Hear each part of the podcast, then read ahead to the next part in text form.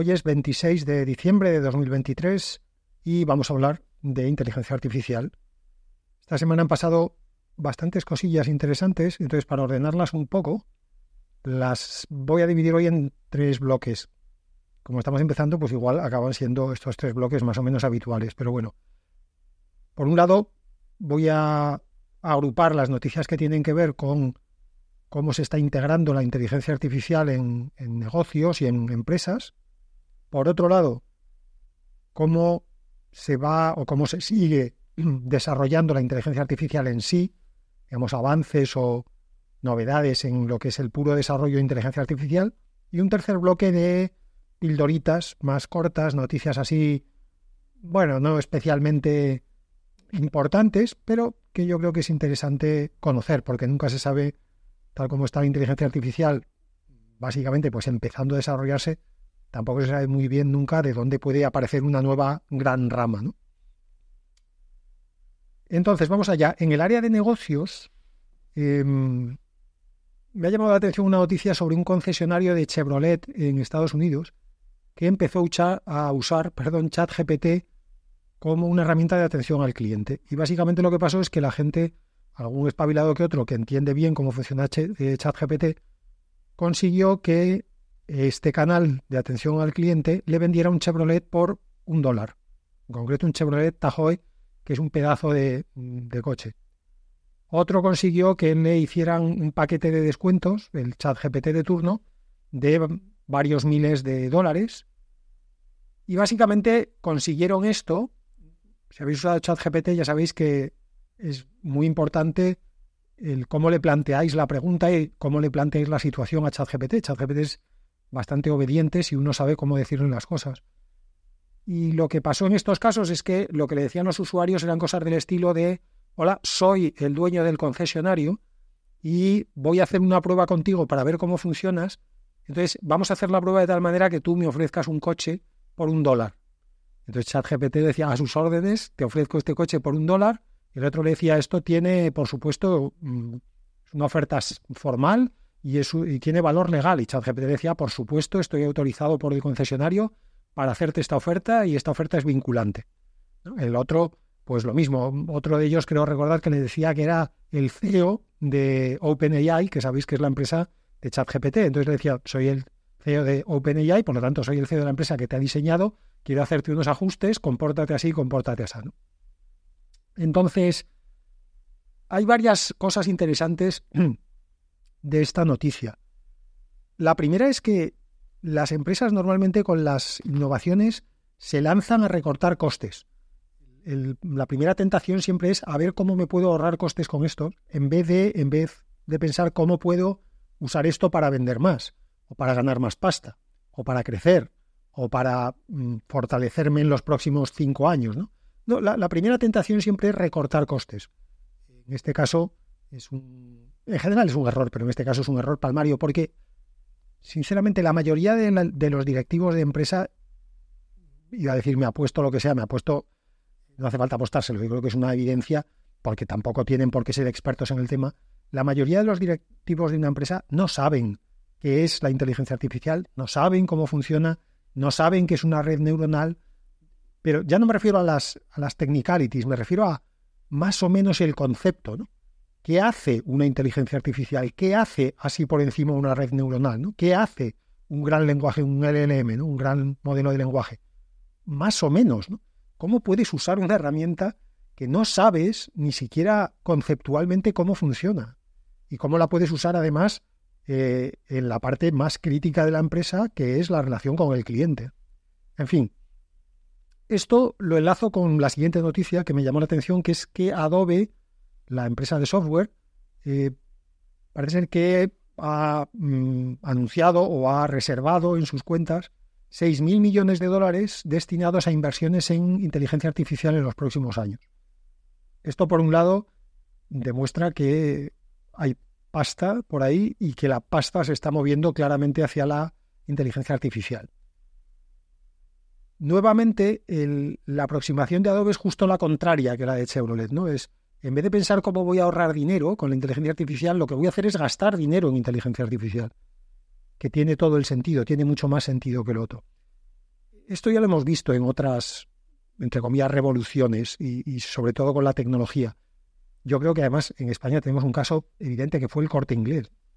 ¿Cuántos cortes ingleses hace falta que pasen para que la gente se dé cuenta de que entrar tarde en una nueva tecnología, en una nueva gran tecnología, literalmente te puede hundir la empresa?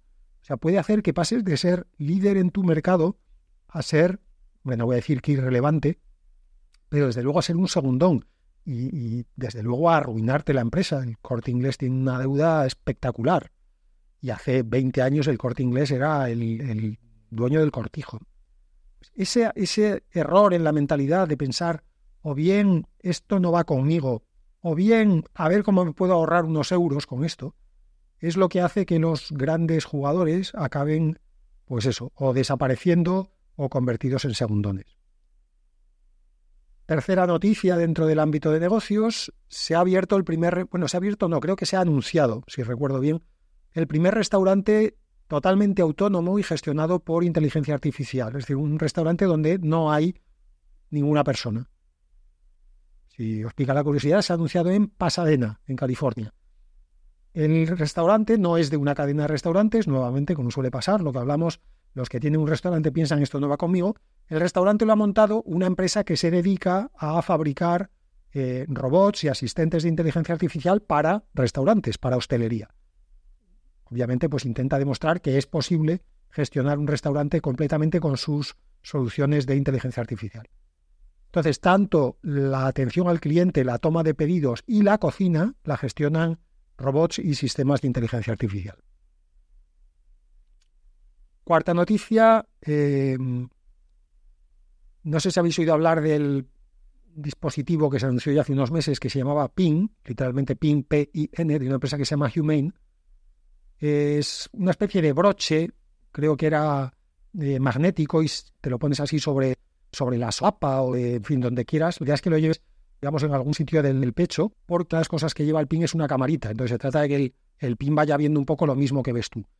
Tiene también varios sensores y tiene un altavoz y un micrófono y básicamente pues él ve lo que ves tú y tú puedes hablar con él, tiene eh, incorporado un, chat asistente tipo chat GPT, ensobrevecido supongo, y puedes pues hablar con él, preguntarle cosas, tiene también un pequeñito proyector de tal manera que te puedes proyectar cosas sobre una superficie o sobre la mano en el caso de que el tal ping para responder a una de tus preguntas te quiera enseñar algo, quiera enseñarte una imagen o tú directamente le pidas que te enseñe una imagen, un vídeo, etc. Supongo que la idea del proyector en lugar de una pantalla directamente como un móvil o como una tableta, pues es para mantener el, tamaño pequeño.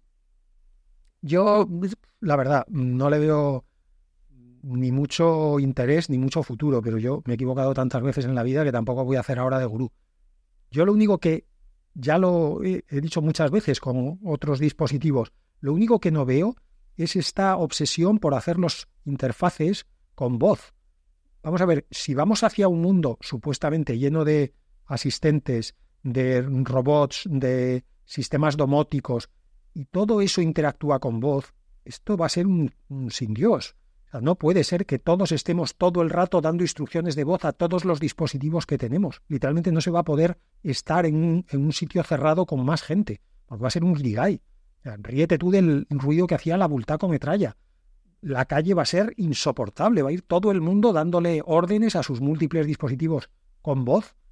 No sé, yo sigo pensando que cuando se ponga tocar cosas, es decir, usar las manos que no hacen ruido, en lugar de la voz que hace ruido, ya entiendo que la voz es mucho más cómoda, pero ostras, eh, tenemos que tener en cuenta que en el mundo ya somos casi 8.000 millones de personas. No podemos estar hablando permanentemente los 8.000 millones de personas con los 800.000 millones de dispositivos que va a haber en algún momento. Pero bueno, ahí queda eso. Y la última noticia de negocios tiene que ver con la empresa Mistral, que si recordáis es la empresa, la única empresa, hombre, probablemente no la única, pero la única gran empresa europea eh, que ha empezado a hacer desarrollos interesantes en inteligencia artificial. Eh, sacaron primero el modelo, como el mismo nombre de la empresa, el modelo Mistral 7B. 7B viene porque son 7 billones, billones americanos de parámetros, es decir, 7.000 millones de parámetros. Y hace poco sacó su modelo Mixtral con X, eh, que este creo que era 8, x 7 b y se llama en vez de Mistral con ese Mixtral, porque utiliza una nueva arquitectura que es el Mixture of Experts, en lugar de los transformes convencionales como hace ChatGPT. Bueno, pues esta empresa, que es una empresa muy jovencita, solo hace siete meses que se lanzó, acaba de eh, cerrar una ronda de financiación en la que le han entrado 415 millones de dólares para una valoración de la empresa de 2.000 millones de dólares. Recuerdo nuevamente, la empresa tiene siete meses.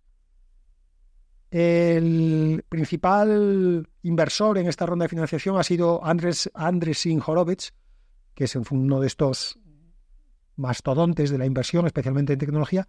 Y es interesante porque una cosa que han dicho los de Andresen en su, en su comunicación pública es que les interesaba especialmente Mistral porque valoran que sea una empresa que todo lo, lo que ha desarrollado, por lo menos hasta ahora, y su intención para el futuro, sea publicar todo con licencia open source. O sea, todo su código es abierto, puedes usar sus eh, sistemas, puedes ver sus sistemas. Esto mm, creo que ya he dicho en alguna otra ocasión que yo soy muy partidario de esta manera de entender en general el software, en general la innovación, pero específicamente la inteligencia artificial. O sea, es mucho más fácil avanzar si uno permite que los demás construyan sobre lo que hace, en lugar de ponerles problemas, como hacen, por ejemplo, en todo el mundo de la industria del arte en general, del cine, de la televisión. Y bueno, pues en fin, es un mundo que así va como va. Pero en general, yo creo que ningún sector estratégico y la industria de la inteligencia artificial en algún momento no muy lejano será un sector estratégico, tiene que estar en manos de un grupo de personas que quepan en un taxi como mínimo que quepan en un sitio más grande y a ser posible que no quepan en ningún sitio, es decir, que nunca cuatro, cinco o cincuenta personas puedan sentarse en una sala a decidir algo que nos cambia la vida a todos los demás. Si pueden ser tantas personas que nunca se pongan de acuerdo, pues digamos que el riesgo de que decidan ir en una dirección que nos perjudique a todos los demás se reduce. Hemos perdido esa batalla ya en prácticamente todos los sectores estratégicos, la, la energía se controla desde un taxi, las telecos se controlan desde un taxi, la banca se controla desde un taxi, Internet ya se controla desde un taxi. Eh, Internet básicamente está controlado por los Afghan, por Amazon, Facebook, Google, Apple y Netflix. Lo meten últimamente, pero puedes quitar a Netflix, metes a Microsoft si quieres. Con lo cual intentemos que no pase lo mismo con la inteligencia artificial. Así que me ha gustado mucho este movimiento de Andresen Horowitz valorando, por lo menos diciendo que valoran, que Mistral eh, tenga un approach open source en lugar de un approach cloud source como todas las demás. Así que Mistral con este movimiento, si antes ya era la única empresa, digamos, un poco relevante de inteligencia artificial en Europa, pues con esto se convierte en claramente la única y a muchísima distancia de las demás. En fin, una valoración de 2.000 millones de dólares pues no sé dónde estará la siguiente empresa europea, pero si hay alguna que tenga una valoración de 100 millones, pues ya me parece mucho. Esto, por cierto, también viene a explicar, podría ser una de las razones que, explicara, por qué Francia se ha mostrado tan reacia a apoyar las, cualquier iniciativa europea de regular la inteligencia artificial y ha intentado que la regulación que ha salido, no sé si terminó saliendo, por lo menos la que se estaba planteando, sea lo más laxa posible.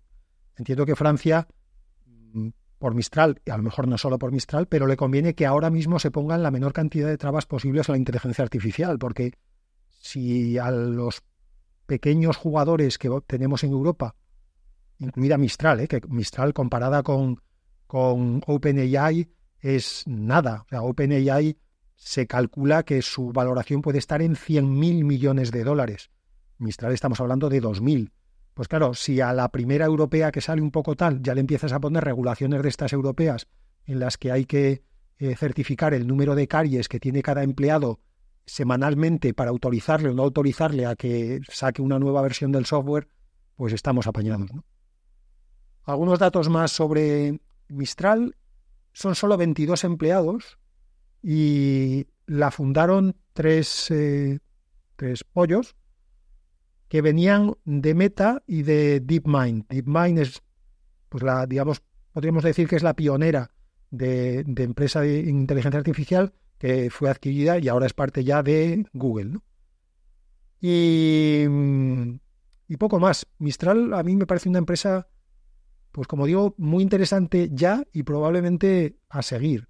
Eh, ellos siempre han, digamos, presumido, entre comillas, no, no en plan chulo, sino, en fin, eh, han tenido a gala que sus productos estuvieran, han anunciado siempre que sus productos iban a estar, por decirlo así, en punta de lanza, hasta ahora lo han conseguido, y en, en su deck de presentación dicen que ellos ofrecerán la mejor tecnología en cuatro años.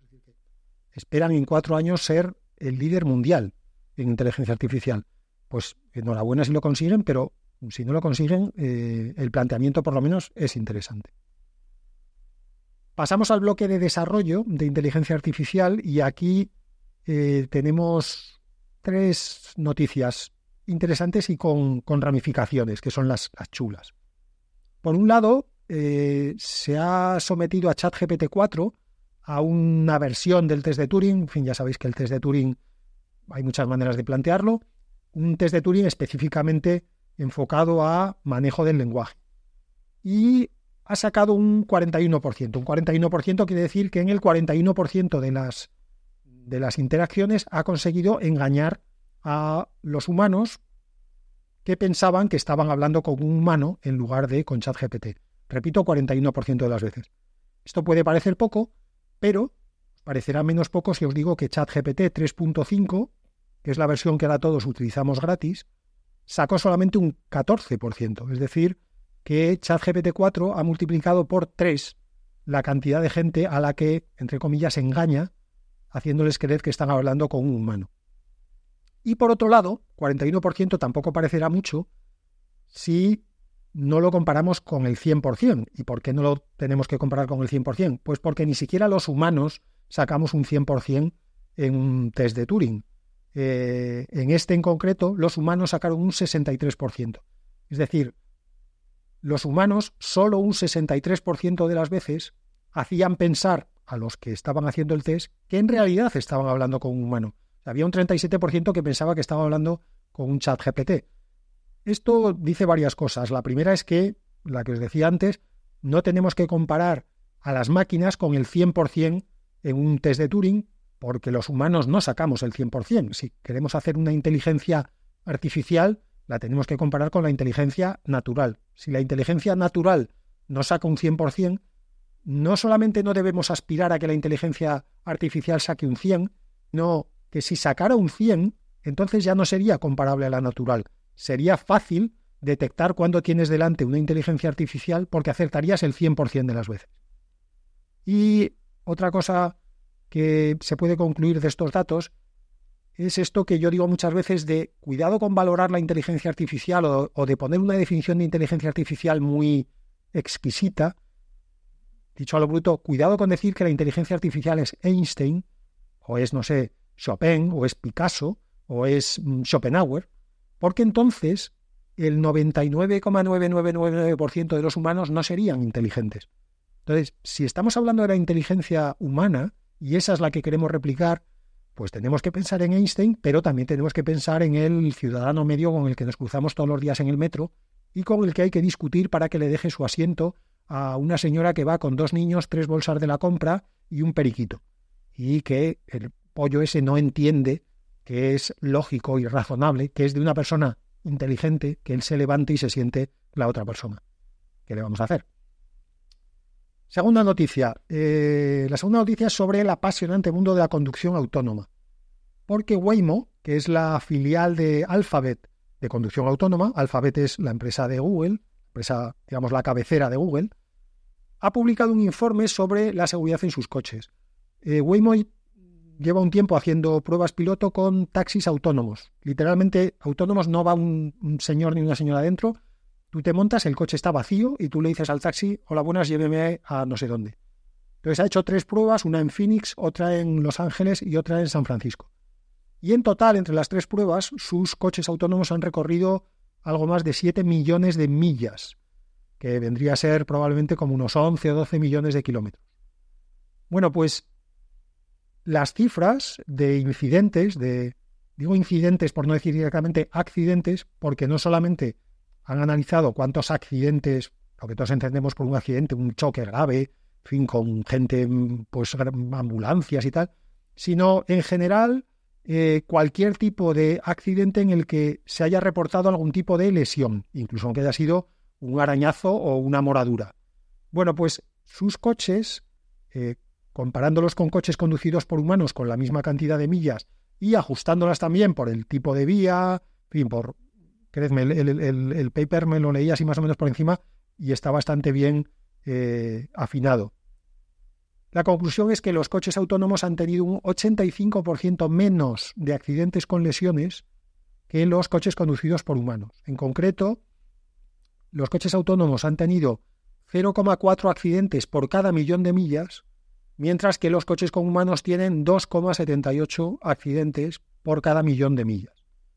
Y esto incluye, por cierto, todos los accidentes, no solamente los que ha provocado el coche autónomo, sino accidentes en los que el coche autónomo se ha visto involucrado, o bien porque los ha provocado él, o bien porque un coche conducido por un humano se ha chocado contra él, por ejemplo, al saltarse el humano un ceda al paso o un stop. O sea que el test es bastante exigente a la hora de juzgar a la conducción autónoma. Nuevamente, como hablábamos antes con el test de Turing, esto viene a ilustrarnos una vez más que eh, no tenemos que comparar la inteligencia artificial con la perfección. Si esperamos a tener una conducción autónoma que no tenga ningún accidente, literalmente estaremos matando más gente que si dejáramos que la inteligencia artificial empezara, a conducir a partir de un nivel. A día de hoy, yo sinceramente, por lo que eh, sé del, del, tema este, no estamos en el punto en el que debiéramos de empezar a dejar así masivamente que circularan coches sin conductor, pero nuevamente no esperemos a tener un 100%, porque, por ejemplo, si estábamos diciendo antes que por cada millón de, millas, eh, millón de millas conducidas los humanos aproximadamente eh, provocamos tres accidentes, pues en el momento en que los coches autónomos provoquen menos de tres, estaremos literalmente, como tanto le gusta decir a los médicos, salvando vidas y salvando lesiones y salvando ingresos en hospital. Lo que pasa es que cada vez que hay un accidente en el que se está involucrado un coche autónomo con inteligencia artificial salen todos los periódicos. Pero eso no tiene que hacer que parezcan peligrosos. La comparación siempre tenemos que ser los humanos, no la perfección, porque a la perfección no vamos a llegar nunca. Así que em, esto, por cierto, aplica a otros campos. ¿eh? Antes hablábamos de, los, de los LLMs, pero esto aplica también, por ejemplo, a la medicina. Cuando un sistema de diagnóstico por inteligencia artificial acierte más que los médicos, tenemos que empezar a usar el sistema de inteligencia artificial, aunque falle de vez en cuando. Pero es que los médicos fallan, de hecho fallan como una escopeta de ferias, los perros de ellos. Entonces, no comparemos a la inteligencia artificial con el 100% de acierto y mientras tanto no hacemos nada con inteligencia artificial, porque estaremos, en este caso, tanto en el caso de los coches como en el caso de los médicos, estaremos matando gente por no usar inteligencia artificial. Es cierto que no salvaremos a todo el mundo, pero salvaremos a más gente de la que salvamos con mecanismos y con sistemas dirigidos por humanos. Y la tercera noticia del bloque de desarrollo de, de la propia inteligencia artificial tiene que ver con el llamado problema del superalineamiento. Como creo que es la primera vez que hablo de esto, en el podcast vamos a definirlo. Vamos a definirlo, no vamos a decir qué es porque definido ya está. A ver, hay un momento en el que se supone que llegará lo que se llama superinteligencia. La superinteligencia es el momento en el que seamos capaces de diseñar sistemas de inteligencia artificial, hechos sistemas de inteligencia general artificial, la, fin, que es como el santo grial de la inteligencia, una inteligencia comparable a la humana, y el momento en el que llegaremos a lo que llamamos superinteligencia es cuando esa inteligencia general artificial sea superior a la de los seres humanos. Bien, ahí se plantea el problema del superalineamiento. Lo del super tiene que ver con la superinteligencia. Hasta ahora tenemos sistemas de inteligencia artificial que más o menos controlamos, porque son, por así decirlo, menos inteligentes que nosotros. Con lo cual podemos todavía eh, dirigirlos en la dirección que a nosotros nos guste. El problema cuando alcancemos la superinteligencia es que, por definición, estaremos intentando controlar sistemas que son más inteligentes que nosotros. Hasta ahora, los ChatGPTs de turno están supervisados por seres humanos. Sistema que se llama RLHF, que son las eh, siglas de eh, aprendizaje por refuerzo con feedback humano. Reinforcement Learning with Human Feedback. Claro, el problema de usar eso con una superinteligencia es que ¿cómo le vamos a dar feedback a una superinteligencia nosotros que no somos tan inteligentes como la superinteligencia? Es decir, la, superinteligencia de hecho va a hacer cosas que nosotros no entenderemos. Entonces, ¿cómo narices le vamos a dar feedback sobre algo que no entendemos? Es literalmente como si un niño de 10 años le corrigiera los problemas a un tío que está estudiando exactas. ¿Cómo narices le va a corregir los problemas? No sabe si están bien hechos o mal hechos. Bueno, pues esto primero abre un, abre no, ya está abierto, un debate filosófico, abre varios, de hecho. El primero es cómo lo vamos a hacer. El segundo es quién fijará ese superalineamiento, quién va a decidir cuál es el alineamiento que tiene que tener la inteligencia artificial, porque estamos hablando mucho de intentar que la inteligencia artificial no tenga sesgos. Pero claro, eso lo estamos haciendo desde, básicamente desde la cultura occidental que a ver si me entendéis, a mí ya me va bien porque formo parte de ella. Pero hacemos mucho en Occidente esto de decir, por ejemplo, el otro día leí un artículo en el que se decía, hay que intentar que la inteligencia artificial no tenga sesgos. Se ponía el ejemplo de, no puede ser que si tú le dices a ChatGPT, recomiéndame una profesión en la que se gane mucho dinero, soy un hombre, y te diga, hazte ingeniero, y si le dices, recomiéndame una eh, profesión en la que se gane mucho dinero, soy una mujer, te diga, te, diga, dedícate a ser diseñadora de moda. Entonces, esto se veía como, oh Dios mío. Vale, sí, oh Dios mío en Occidente, pero aquí no nos olvidemos de que nuevamente somos 8.000 millones de pollos en el planeta y hay muchísimos eh, de esos 8.000 millones que creen que no es un sesgo que los hombres hagan unas cosas y las mujeres hagan otras. Pongo este ejemplo, pero podríamos poner un montón. El estilo de vida y los valores que tenemos en Occidente no son los que tiene todo el mundo. Con lo cual, no seamos por lo menos hipócritas y digamos que queremos una inteligencia artificial sin sesgos. Queremos una inteligencia artificial con sesgos, con los nuestros. Hecho yo para decir, y bien que me parece, porque yo creo que nuestra cultura, fin, después de un largo proceso de ensayo y error y de sufrimientos varios, ha llegado a un punto en el que es bastante más llevadera que la mayoría de las otras culturas del mundo. No digo yo que todas porque tampoco las conozco. Pero el problema del superalineamiento tiene un problema previo que es el de definir el alineamiento. ¿Quién va a decidir hacia dónde tiene que apuntar, digamos, la inteligencia artificial? ¿Qué comportamientos son válidos y cuáles no son válidos? ¿Qué valores son aceptables y qué valores no son aceptables? Este ya es un problema. El segundo, como decía, es cuando llegue la superinteligencia, ¿quién narices garantiza que se cumple, que la, inteligencia artificial sigue alineada con nuestros valores humanos, en este caso occidentales? Bueno, pues como una pequeña puerta mm, que se abre a la esperanza, OpenAI, que por supuesto ya ha creado un Super Alignment Team, esto que no falte, uno en cuanto tiene pasta en una empresa, lo primero que hace es crear equipos multidisciplinares. Me ofrezco, por cierto, ¿eh? Estoy, estaría encantado de estar en un equipo de estos multidisciplinares en los que no tienes ningún tipo de objetivo de negocio y vas allí y hablas del campo y las flores. Ha publicado un primer paper este equipo en el que han hecho una presentan los resultados de una prueba en las que han usado a un sistema teóricamente menor, peor, por decirlo así, en concreto a ChatGPT 2, para controlar a un sistema teóricamente superior, en este caso ChatGPT 4. Claro, y no podría decir lo que hablábamos antes. Si un niño de 10 años lo pones a controlar a un estudiante de ciencias exactas, pues la única manera que tiene el estudiante de ciencias exactas de, entre comillas, aprobar las evaluaciones que le haga el niño de 10 años es comportarse como un niño de 10 años. En vez de intentar resolver ecuaciones diferenciales e integrales por partes, pues ponerse a resolver sumas y restas y multiplicaciones, que es lo que va a entender el niño de 10 años. Bueno, pues curiosamente no ha pasado eso. ChatGPT 2 ha controlado razonablemente bien, en fin, estamos todavía muy lejos de que esto sea una solución, pero digamos que no ha funcionado tan mal como se esperaba. Y eso pues ha dado una cierta esperanza de que a lo mejor es posible tener sistemas de inteligencia artificial que nosotros podamos entender que controlen a los que no podemos entender. Puede parecer un poco contraintuitivo, pero no es la primera cosa contraintuitiva que hemos visto que ha surgido en inteligencia artificial. Por cierto, en este paper que han publicado los de OpenAI, ellos estiman que la superinteligencia se alcanzará en un plazo de, no dentro de, sino en un plazo de 10 años. No dentro de 10 años, sino durante los próximos 10 años. Quizá dentro de 2, quizá dentro de 6, quizá dentro de 10. Pero este es un problema que tenemos aparentemente relativamente cerca, así que en algún momento habrá que coger el toro por los cuernos. Y para terminar, como os decía, un bloque de cosas más pequeñitas, tipo pildorilla.